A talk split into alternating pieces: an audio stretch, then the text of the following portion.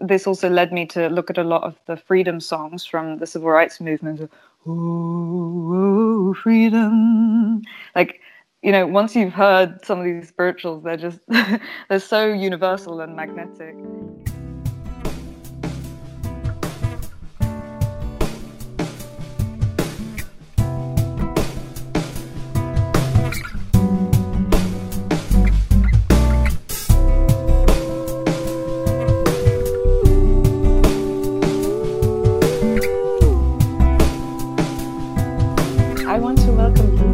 Podcast, Anna-Liisa from the Netherlands.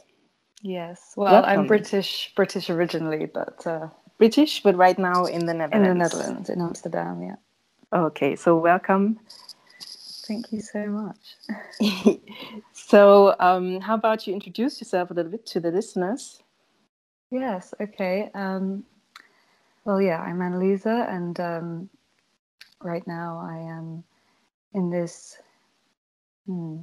In a period where I feel like I, I've just finished a chapter of my life, maybe, and um, sort of opening myself up to uh, a new phase. I um, do lots of different things. I'm like always have been connected to the arts, have been singing and making music, um, but I've also um, last year took up dance for the first time. I've been dancing pretty obsessively since then. Um, and I'm really into the healing arts. So I, I practice and teach yoga. Um, I also am involved in other predominantly uh, female empowerment um, uh, projects.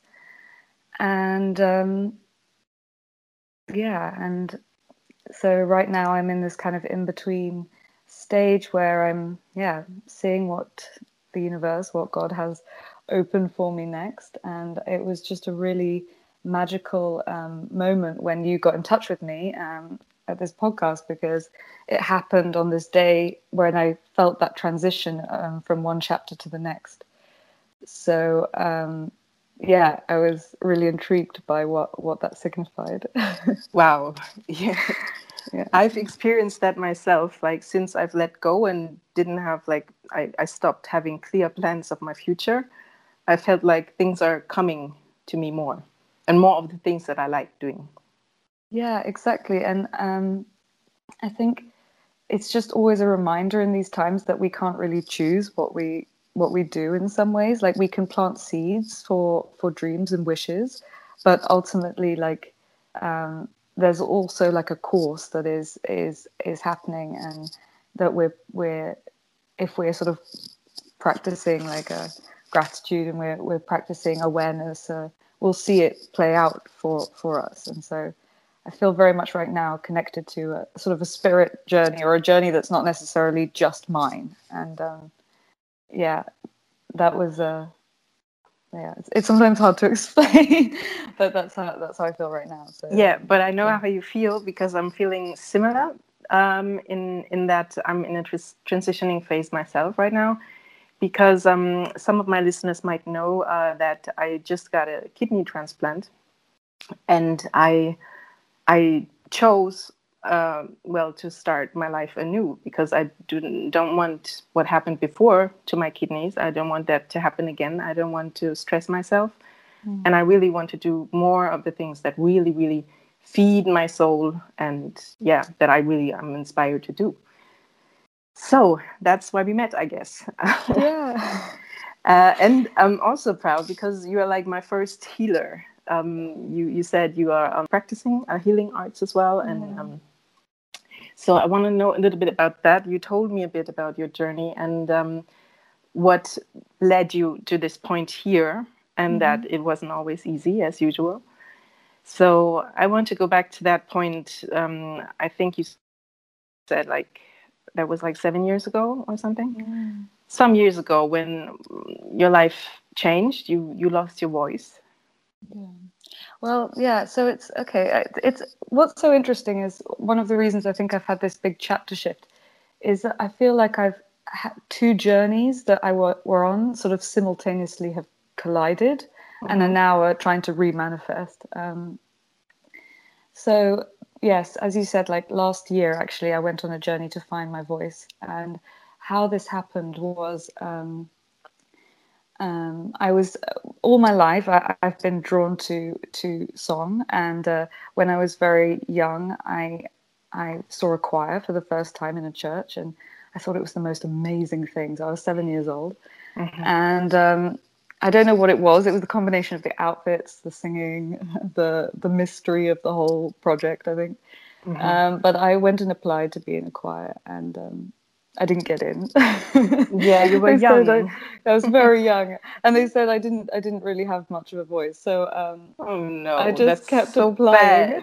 That's so bad to tell a child. I know, oh. right? But so many people have had moments in their life where someone told them they couldn't sing, yes. and the effect that that has on people's vocal confidence throughout their life, and that's what I continuously see with my singing pupils, is astonishing. Um, and also people continue to do it um, later in life like criticize other people's voices which is is such a shame because it's such an integral part of your being you know um, so that's a that's also i suppose part of my kind of healing work and when i was a child um, this happened to me but i kept going i kept going back and, and asking to be auditioned again and eventually i got in and um, that meant that i got to sing in choirs throughout my whole life because um, I just kept doing it. Um, I was really fortunate to be in the Winchester Cathedral Girls Choir in the wow. UK, which mm-hmm. gave me this really um, foundational singing practice. But I think the most important part of it was um, just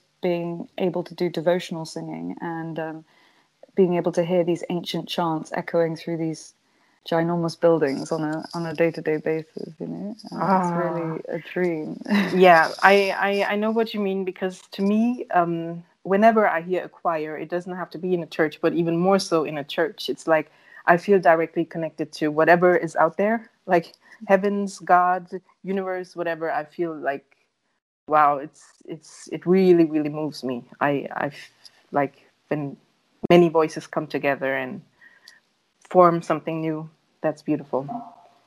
Yeah and even just hearing your voice say that like it just gives you that i don't know it gives me these butterflies almost. I i um i had this like vision with the choir that it's it's like your one voice just becomes yeah as you describe part of this greater voice. And um in that unity of the greater voice you you get this connection to the spirit or the harmonic i think of the the the whole that just is so unique um and I think that's why I'm became kind of obsessed with choirs. And when I finished Cathedral Choir, I was a little bit at a loss, and uh, so I, and I wanted to find my new equivalent. So that's how I found gospel. And um, this uh, um, uh, woman was um, running a, a, gospel choir at my school, and I just I just thought it was fantastic. So I joined and.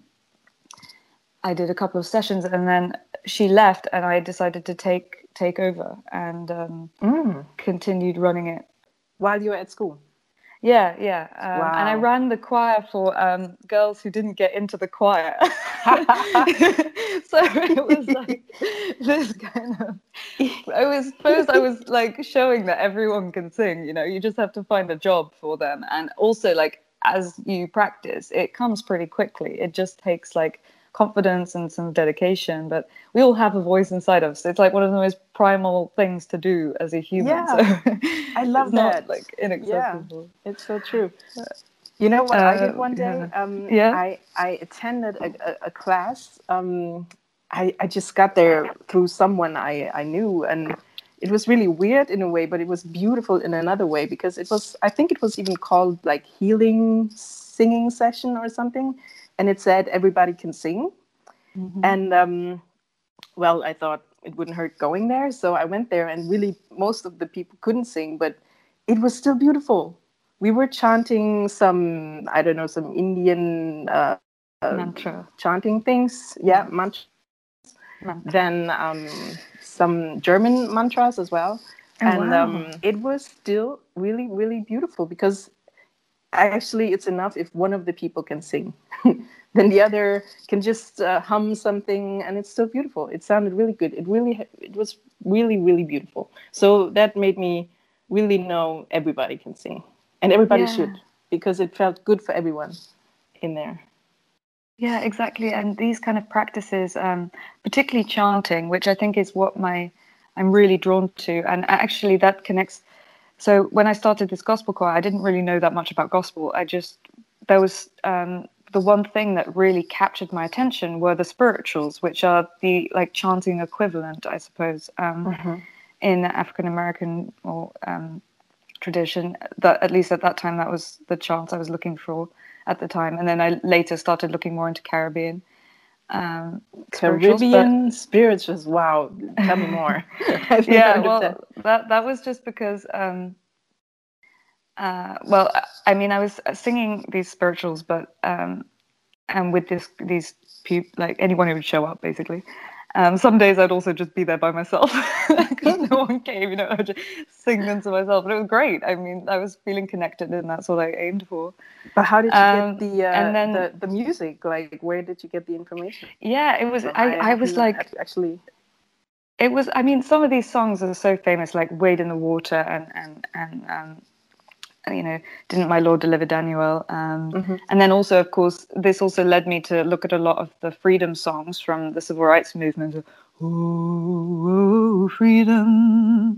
Like, you know, once you've heard some of these spirituals, they're just they're so universal and magnetic.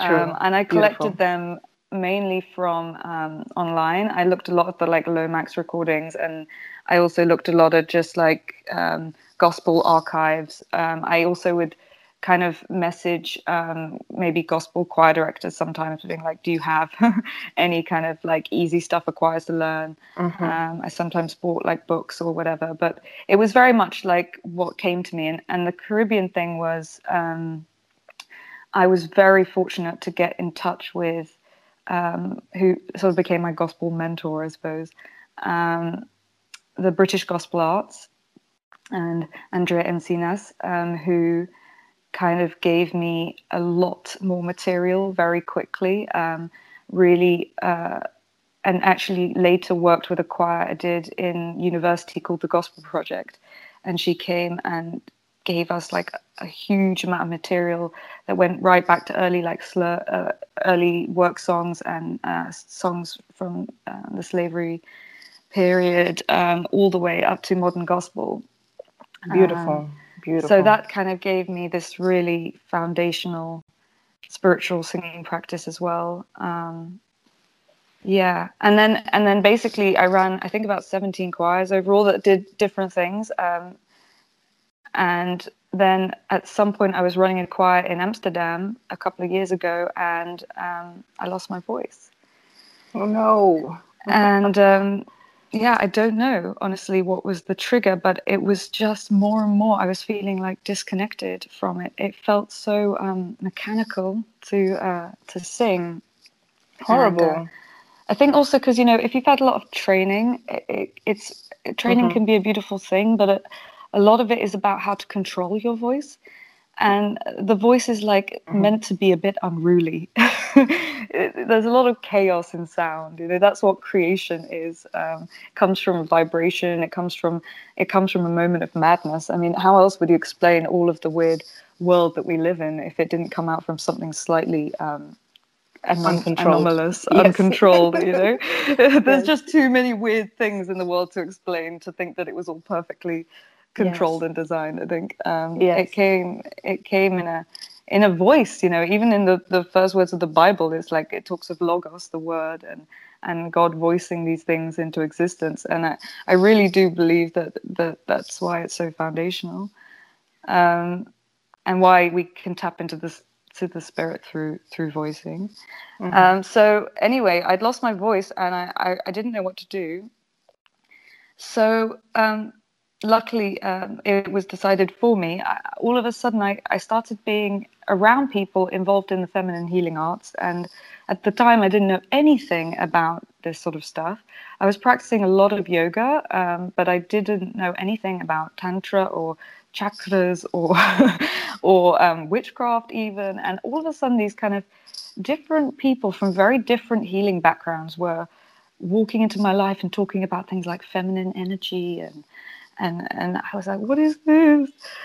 Um, um, I, I found I just came across this myself because I guess this has been an issue for me too because we mm-hmm. we live in a world where we have to be mostly male like uh, we don't have cycles. We always we can always perform um, with the same energy, you know. So that's how I used to be because that's what we how we were raised. Um, especially because I was in uh, raised in Eastern Germany, um, I guess because there I felt like um, in a good way there was no difference between a man and woman, but in a bad way it also meant that women kind of lost some of their femininity because they were um, expected to work in production and all this like heavy work mm-hmm. too, you know. So I just came across this and I, I I I came to realize that all my life I've actually it's it's really exhausting to try to be a man because you can't. Yeah, like exactly. I I realized I do have cycles, not just the menst- menstrual cycle. I have um, creative cycles. Like there are days I, I have massive output, and there are other days I I don't, and it comes in cycles, pretty regularly if you study it. Yeah. Yeah, so. I, I, totally agree, and it's uh, you know it's interesting because at the time I was quite into um, kind of queer authors and, and queer um, sort of uh, mentality or, or communities, and I, I, was really distressed also by this like idea of feminine masculine as being kind of differentiated. Mm-hmm. Um, but then you know as you described, it's not that the the like that we don't have both. It's just that femininity has been denied. Um, for a yes, long time. To, to and be successful. Just, yeah. To be successful, we've been really forced into like performing in our masculine energy most of the time. And both men and women don't get as many opportunities to really explore both sides. And I think that's what's actually beautiful about the queer community is they they do automatically see that, and so it creates this kind of fluidity. Um, and I also think that you know we we have like um, uh, yeah, we have both. And um, I just think in order for women to really um, be able to be comfortable in both and to be allowed to really embrace their full femininity, it kind of helps to um, be around other women who also have gone through that sort of uh, embracing of that side of themselves. Because it's it's actually brings up a lot i think. Um, true. there are a lot of yeah, uh, shame, I think, and also, um, um, yeah, as you described, like um, being pushed into certain categories that, yeah, and I, I also hope for that m- men can also have the same with their masculinity because they've also been taught cert- that masculinity means certain things um, that are, is also just not what it is at its essence. Um, I love that about the the new artists coming up. Um, mm. That they play uh, with this a bit more. Like they're more confident wearing female things, or you know. I, I totally agree. And yeah. music is amazing for that. I mean, that's the thing with music is you're you're always tapping into like if you're really going into depth, I think you're always ultimately tapping into what is true. Like it's a kind of search for truth, and it's always connected to the spirit in one way or healing or trying to improve self-improve or at least like for most uh, artists who are really you know dedicated to to their their work. And um, at that point you know certain truths will start revealing themselves. And it's amazing that you see artists having the freedom to express that you know ex- freedom to express those healing journeys that they're on. Um, yes. and that's why we need art you know to keep us in touch with what is real. That um, and to push boundaries. Exactly. Yeah. and and push boundaries and in getting us closer to to our true selves as well you know it's it's funny because it's not about like being extreme for the sake of being extreme and there's a lot of that in music too and the music yeah. industry and that misses the point um it's breaking boundaries to to actually to to keep us in touch with real reality and like the real life of the real like, the realness of being i think and yes. also the weirdness of being and yes uh, um, yeah, so that's also why I love your podcast because uh, it was a real relief to me to discover that, you know, this and hip hop in general, and why I'm interested in it is that, yeah, as you described, there are a lot of more conscious artists coming up and um, kind of rejecting like the more commercialization of music, um, rejecting sort of being pushed down certain paths of having to create things for certain purposes and just saying what what is true to them and preaching positivity. And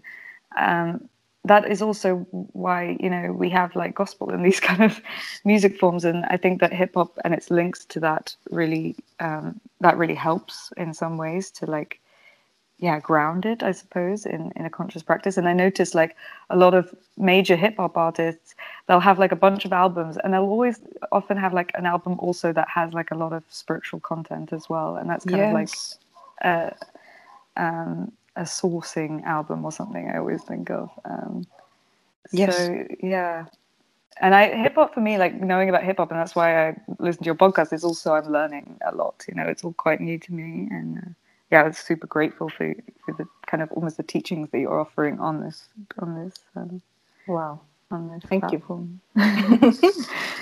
actually, it's, it's um, just I, I I started it to heal myself. Actually, just to push mm. my boundaries and to overcome my fears, and I think that alone heals.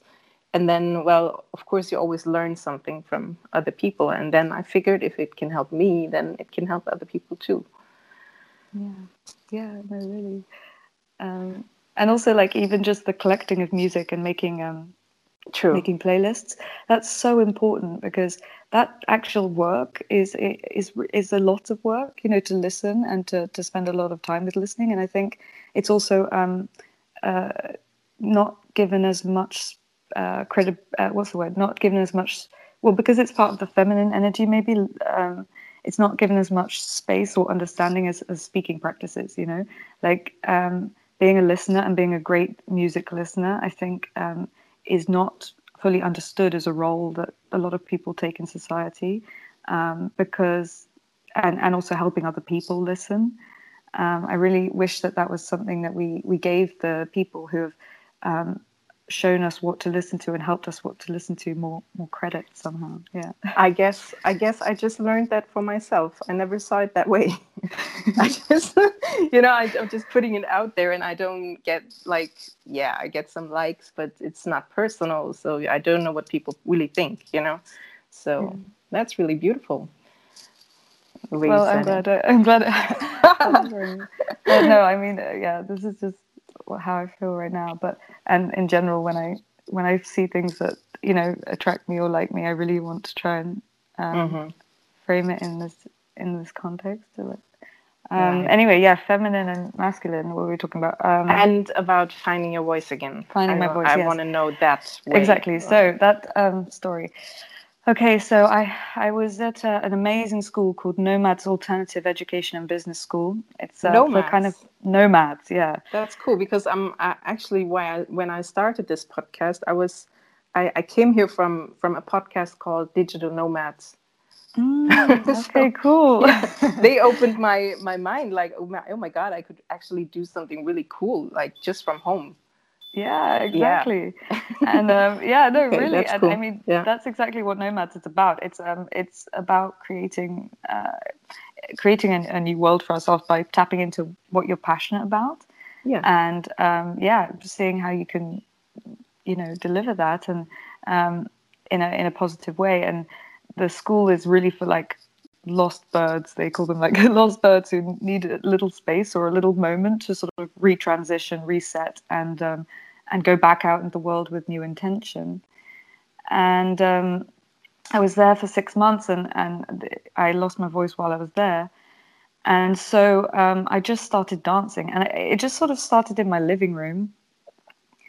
And mm-hmm. Um, then i had an opportunity to perform in front of my whole community. And um, I danced uh, as a fairy, um, which is a huge story, but it, it's what I became um, basically, or discovered that I became the wrong word. It's how I did, rediscovered myself um, in uh, Nomads, but it was also um, looking back an alter ego that enabled me to go towards a trauma um, with some lightness and some love because um, yeah, it it would have otherwise been a little bit too difficult, I think, to face up just a, as an Anna-Liisa at that point.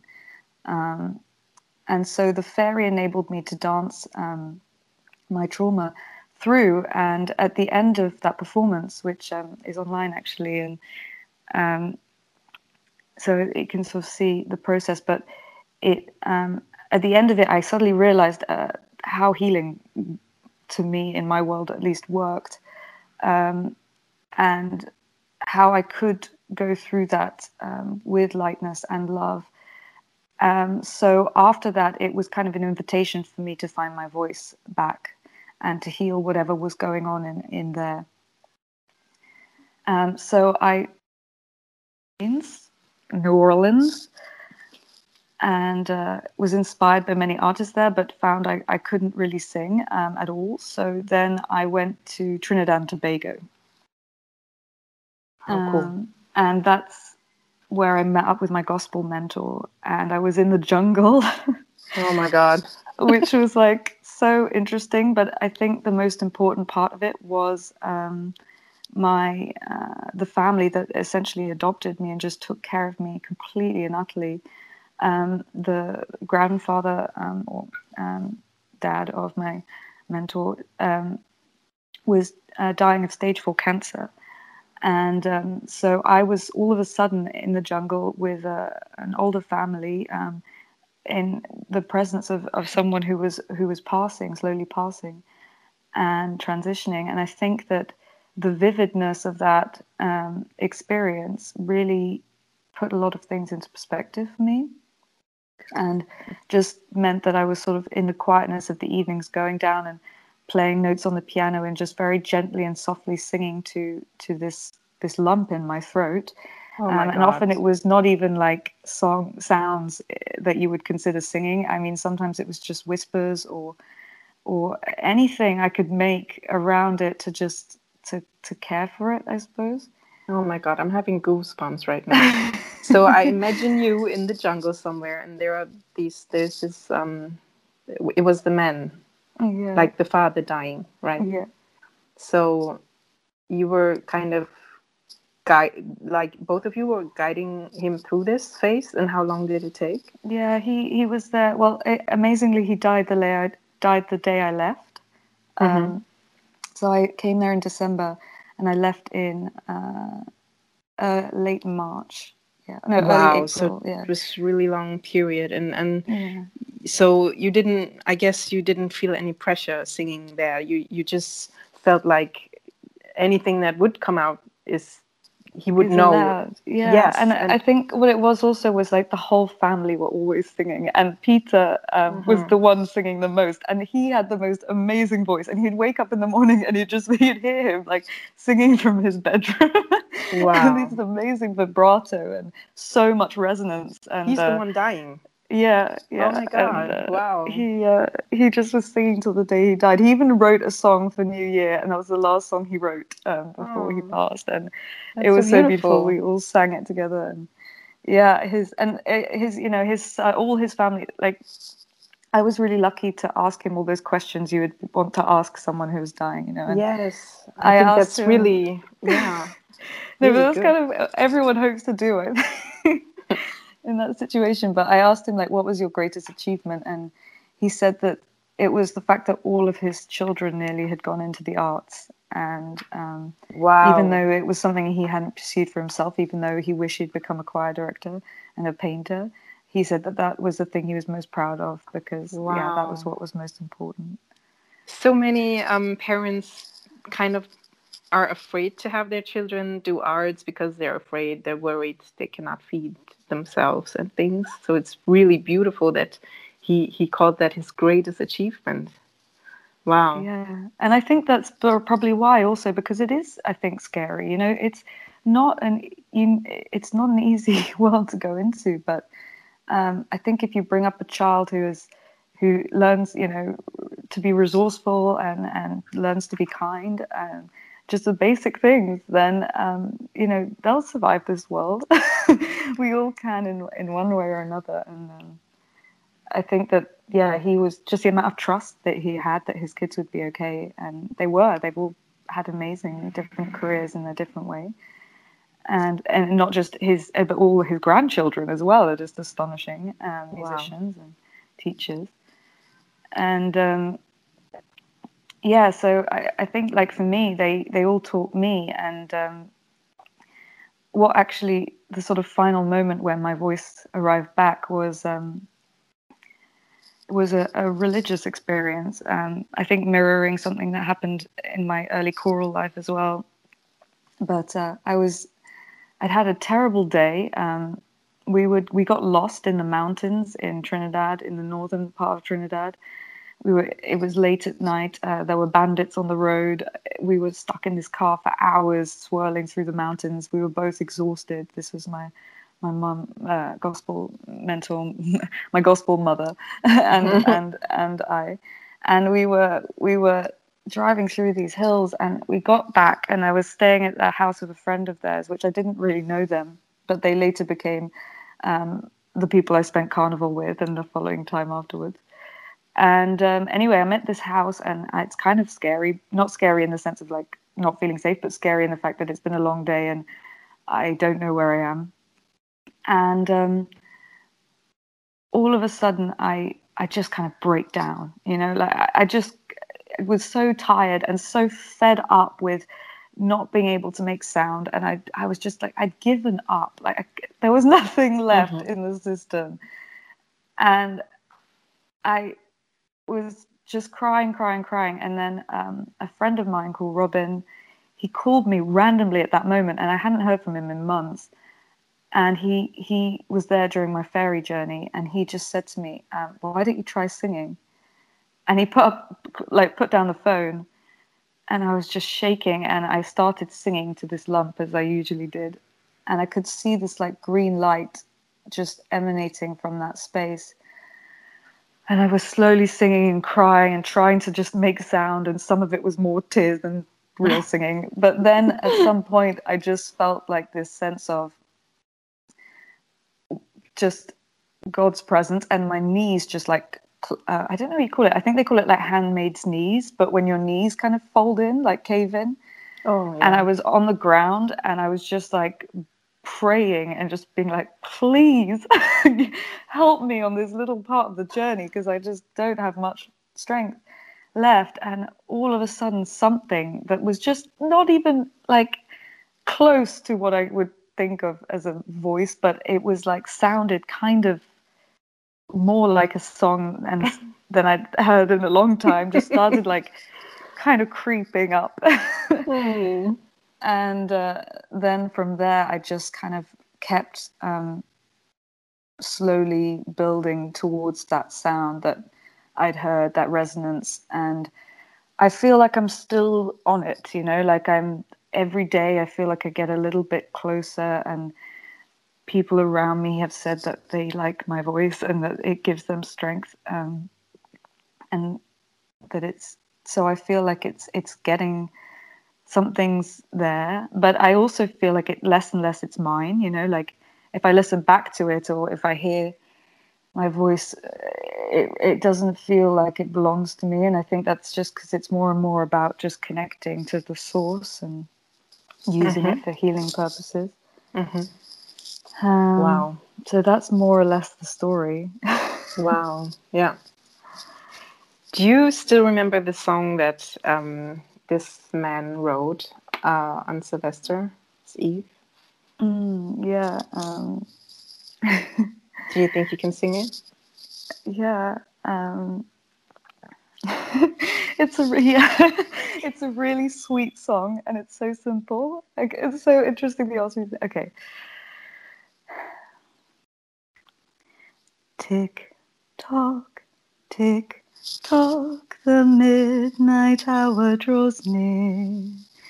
Tick tock, tick tock, we'll start another new year.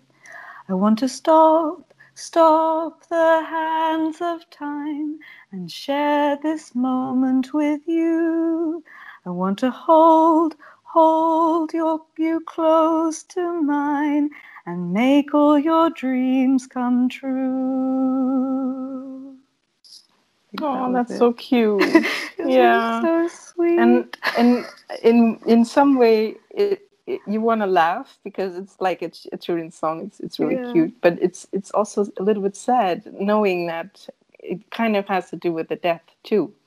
Yeah, There's it's, TikTok. It's the innocence. It's yes. so innocent, you know. it's it's very simple and very wow, yeah, on point. about both uh, Sylvester and death. Yeah. Yeah. Yeah. Yeah. Wow. Um, wow. Beautiful.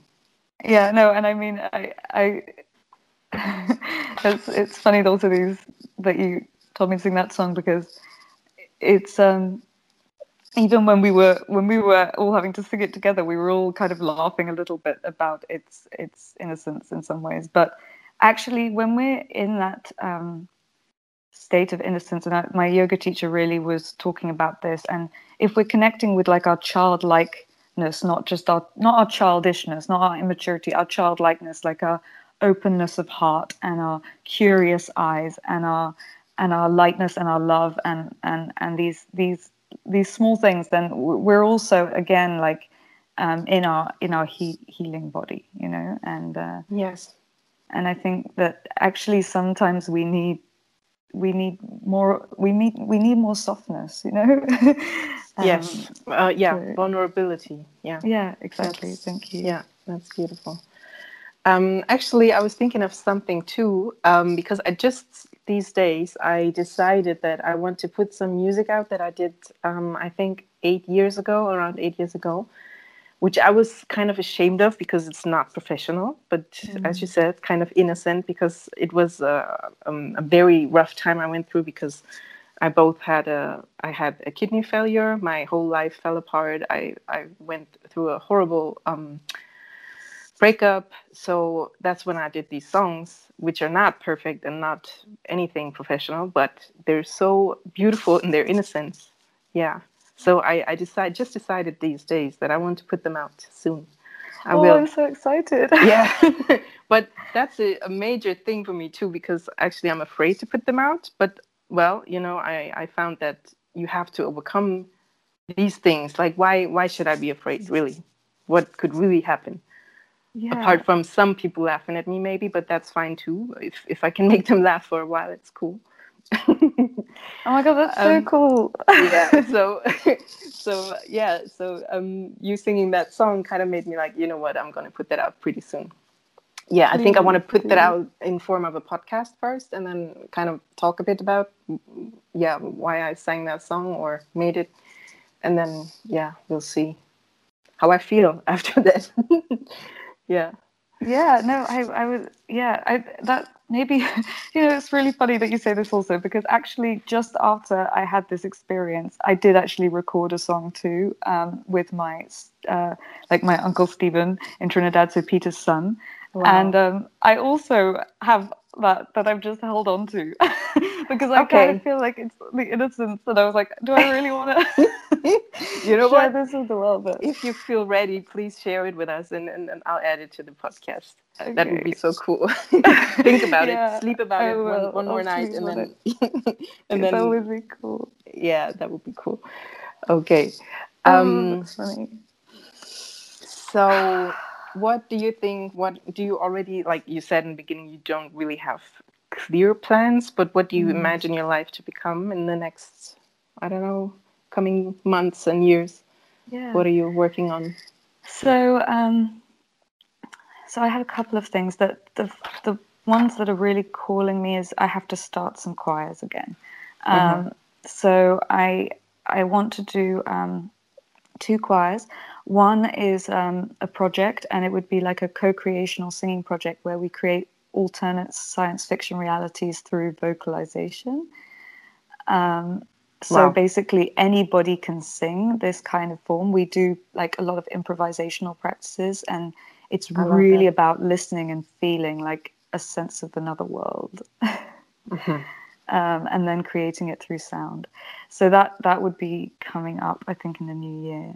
Um, where would that be? I'll wherever I am, but that's probably going to be Amsterdam. Yeah. Um, because i want to go. Yeah so actually I, I would love to maybe also make it a project that kind of moves around a bit because it would be kind of cool to get lots of people involved. Because the cool thing about this is it doesn't take that long to learn how to do it um, because we all know how to listen. We just need a little bit more um, sometimes we just need to go into a little bit more depth to get our listening skills a bit more active yes um, but once you've got that you're pretty much good to go so it's really um, really fun to work with like groups so yeah i'll see what opportunities i can kind of come by my way to be able to, to share that because it's really fun. Um, I was always wondering if, if we could do that online in a way. I, I once asked someone if I could kind of organize an online concert through, I don't know, Skype or whatever, like mm-hmm. have different artists in the world and then have them create a concert online. So that was just an idea because yeah, yeah, no that's cool i mean i've seen like they have the virtual choir which is um is um, there one yeah it's oh, um, wow. Oh, what's his name blonde dude looks like a prince um very famous uh, hang on wait it's coming uh nope it's not coming. um, okay, it will come back to me. But the virtual choir, it's really cool. It's like a, and everyone did it on Skype, um, oh, and it, wow. the sound is absolutely amazing. Um, and I have thought about trying to recreate that um, because, yeah, with this kind of work, it Please. would also work quite well. Um, if I can get do. someone with like a bit more technical acumen than me involved in the project, which shouldn't be too hard, then yeah, that could be very cool. Um, and then yeah, and then that's one of them. And then the other choir I'd like to do is like another another devotional choir. So like to do um, spirituals from and chants from around the world.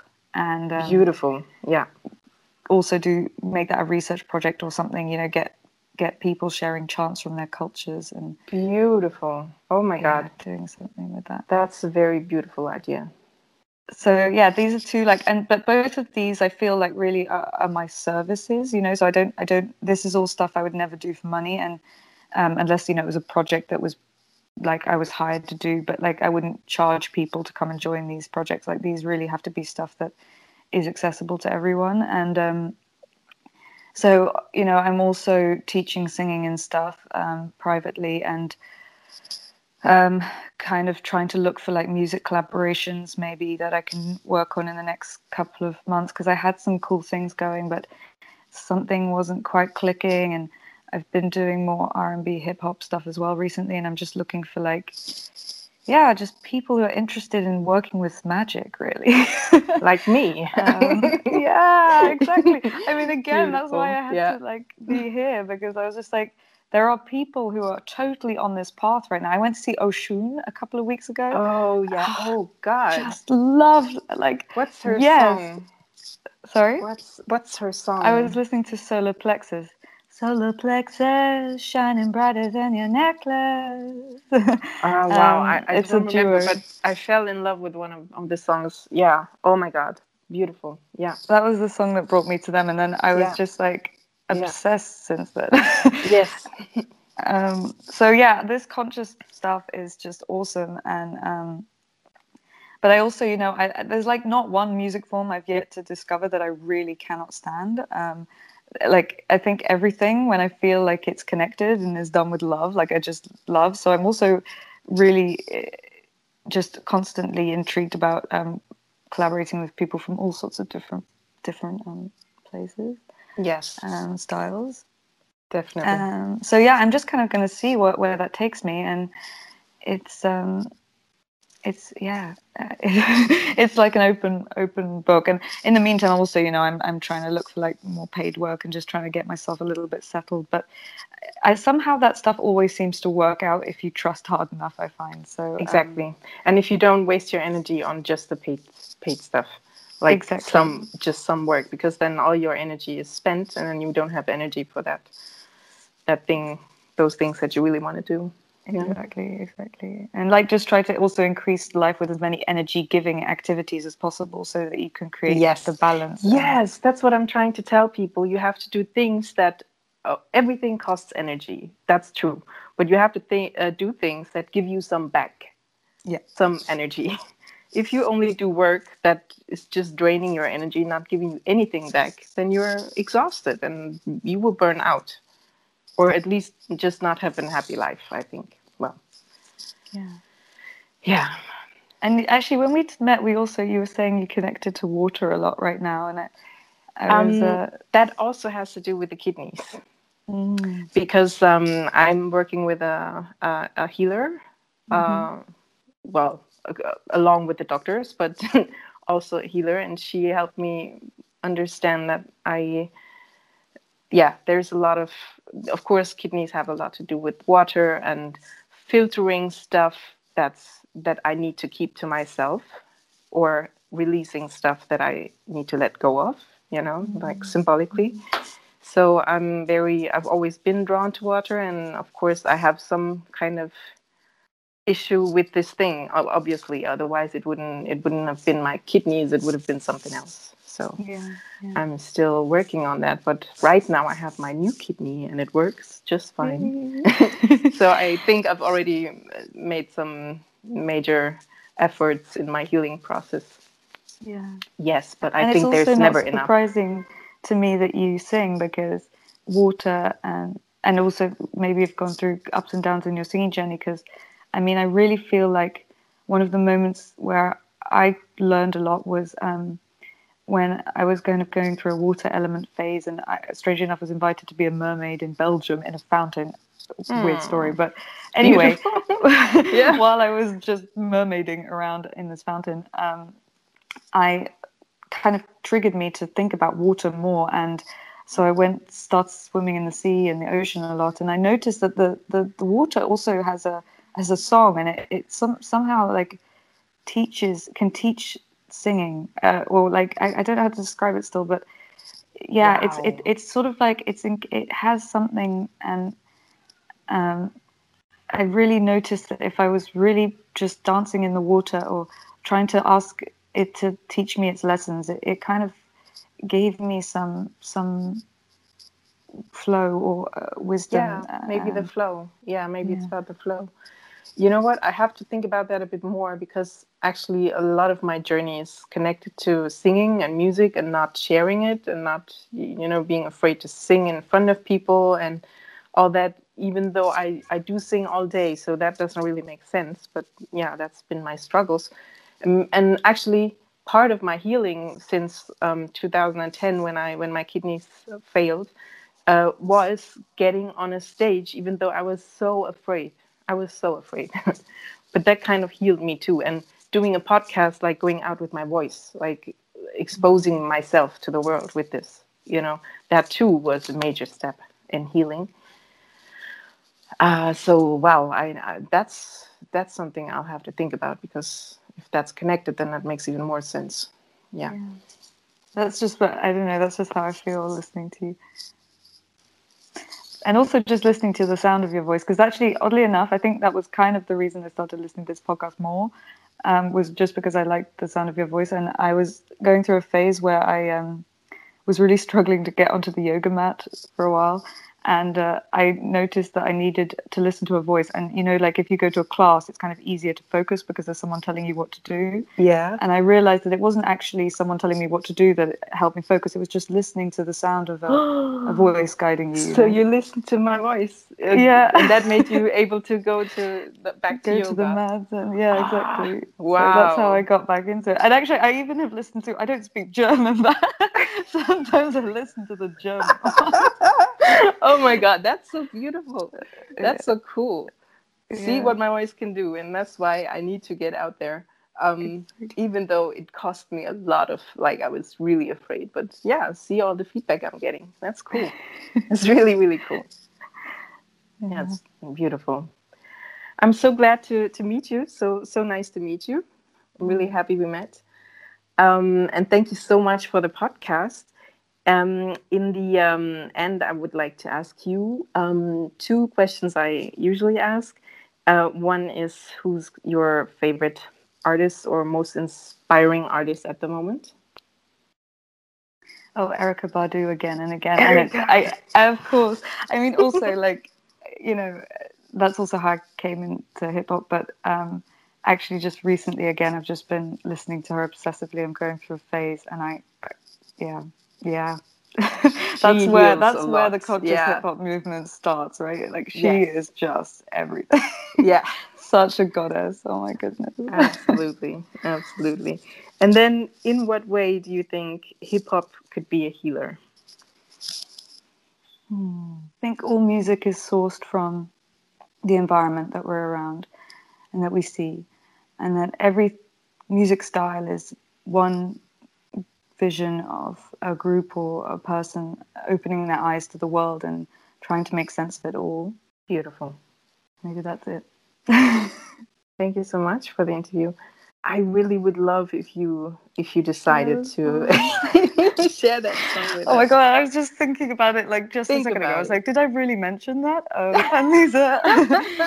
okay, I can still cut it out, but maybe it's No, supposed to be out there. Yeah. Let's do it. Thank really you cool. so much. Yeah.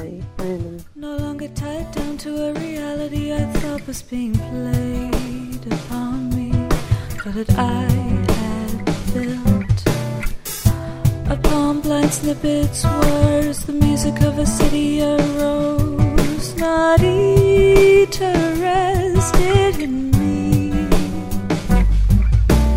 Make me a clean heart, it's the grit and the seal that drives me. So make me a clean heart, Lord, but don't make it too clean. Because the grit, it is real, it drives me.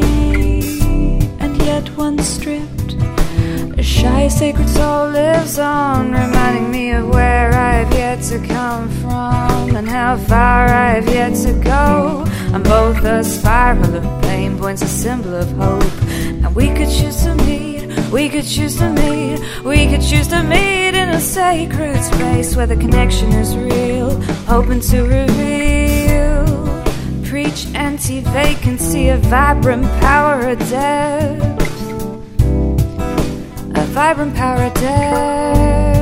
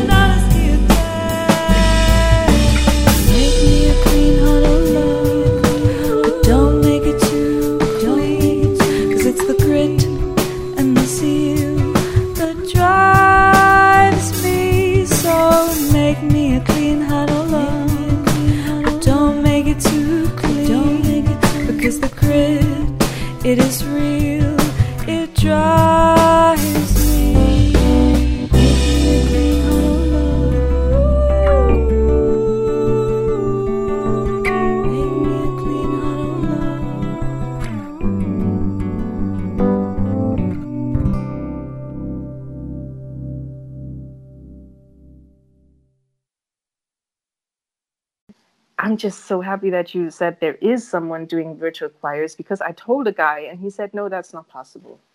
And then I, I was like, kind of, I, I thought that cannot be, but uh, well, w- who am I? He, he was the technical guy, you know, so Yeah, I yeah. just gave up the idea because I really love this idea just to, Yeah, and And- actually, I just remembered the name of the virtual choir person. It's Eric Whitacre. Um, So yeah, every, he's a fantastic composer, and it's Uh-huh. really worth everyone looking this project up because it's super inspiring. so cool. I'd love to share the fairy video, maybe. Please, yes. Uh, yeah, that, yeah. I wanted to say that was so cute. I saw you with the with the wig, with the purple wig. Yeah, actually, it's not a wig; it's my hair.